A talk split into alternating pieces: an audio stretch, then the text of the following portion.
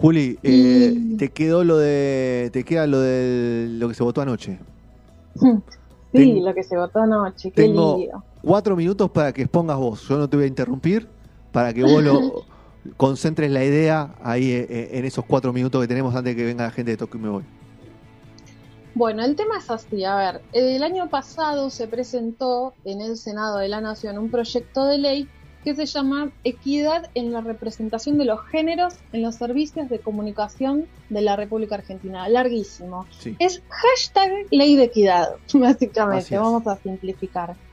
Es una ley muy cortita que tiene solamente seis páginas en eh, la que se pide, se pide o se, mm, se pretende que, que las, los espacios públicos y privados de comunicación, los dos, tomen acciones en función de la equidad de los distintos géneros.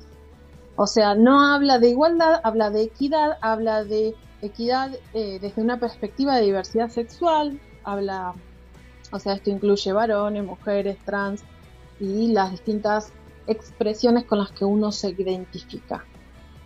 Lo que nosotros estamos viendo en los medios en este, a partir de ayer a la tarde, porque venía todo regio hasta que ayer se dieron cuenta los dueños de los medios de lo que estaba por aprobarse en diputados y se armó el lío, eh, es que estas disposiciones alcanzan, a ver, como la ley de educación, ¿no? que todo es educación pública, pero hay gestión privada y gestión pública.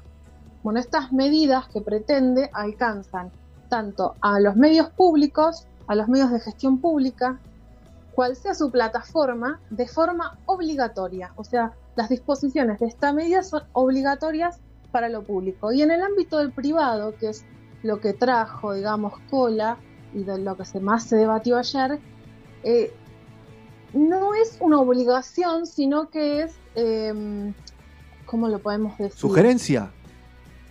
No una sugerencia, sino que eh, lo, promueve la acción, Ok. digamos.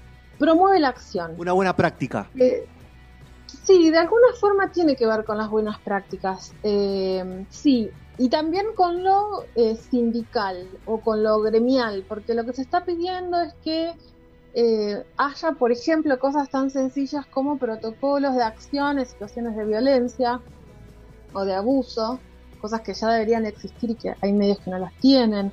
Eh, pide, por ejemplo, que haya equidad en los procesos de selección de personal. Pide que se incluya una perspectiva de género y de diversidad sexua- sexual en, las políticas, digamos, de inclusión laboral. No son cosas que son extrañas. Por eso eh, fue tan, eh, o sea, por eso fue apoyado en senadores. El año pasado en senadores se votó por unanimidad.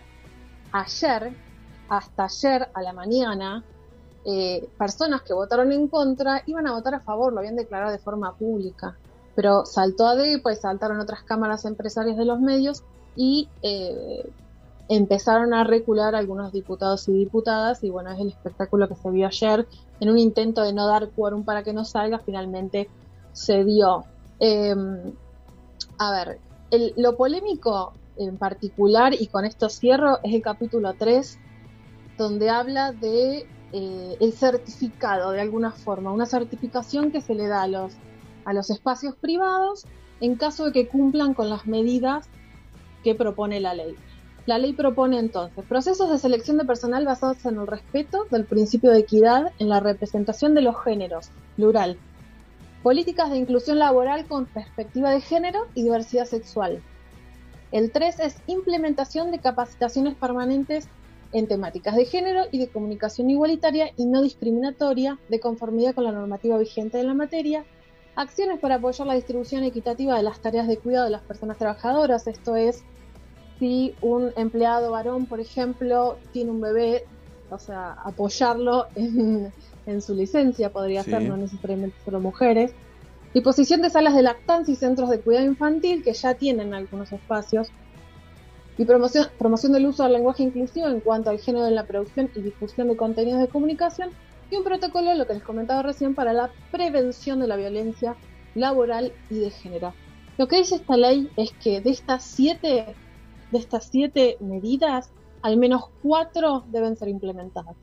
Ok, muy De bien. siete, cuatro. Bueno, es. Eh, no es que si no las implementás no podés trabajar, no es que lo que busca es una acción positiva, o sea, si vos las cumplís te doy un certificado que ya en la reglamentación, en la reglamentación se debatirá qué implica este certificado, un certificado que diga que como empleador o como espacio de trabajo cumplís con estas normas y te benefician la- el posicionamiento en la pauta. O sea, no, no es que no te da pauta, te da la pauta de siempre, pero si vos además cumplís, te pone un poquito más arriba en la lista. Muy bien. Clarísimo, Juli. Clarísimo. Hay que ver cómo, cómo se va. fue, eh, claro, ese fue el punto más complejo de lo que se debatió, debatió ayer. La ley se aprobó, hay 90 días para la reglamentación y ahí va a haber otro campo de batalla interesante para mirar, a ver qué pasa. Lo último es una ley promovida por periodistas argentinas, el colectivo de periodista- periodistas argentinas, que es muy importante decirlo. Muy bien. Clarísimo. Todo muy completo. Eh, bueno, un beso grande, Juli. Muy completo todos los dos temas que tocamos hoy. Cuídate. Buen fin de semana. Ustedes también. Adiós.